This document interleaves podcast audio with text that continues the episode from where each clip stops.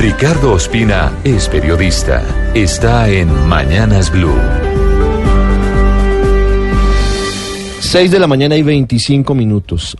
Urge buscar una salida a la tensa situación que se vive entre Colombia y Venezuela, que por ahora no pareciera tener una solución a la vista mientras Nicolás Maduro sea quien en la práctica mantiene el poder en el Palacio de Miraflores.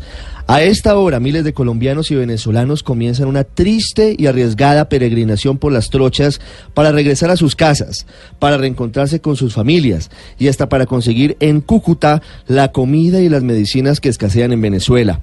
Los rostros de los enfermos y de los ancianos intentando llegar a Colombia para tener asistencia médica hacen pensar a la región que se debe buscar una solución urgente a la crisis, agravada por el cierre de fronteras y los disturbios permanentes.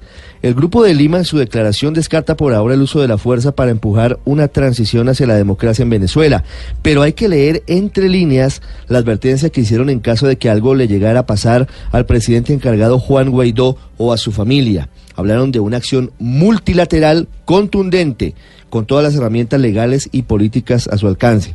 La gran pregunta es si en algún momento Estados Unidos logrará convencer a Colombia y a Brasil, sus principales aliados en la región, de apoyar o al menos de no cuestionar una eventual opción militar para la salida de Maduro del poder.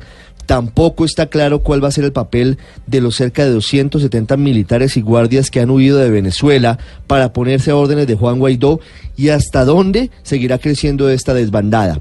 En esta crisis, que crece con el paso de los minutos, también será clave saber si Juan Guaidó definitivamente puede regresar a Venezuela y si es o no detenido cuando reaparezca públicamente, como ya lo anunciaron Nicolás Maduro y Diosdado Cabello.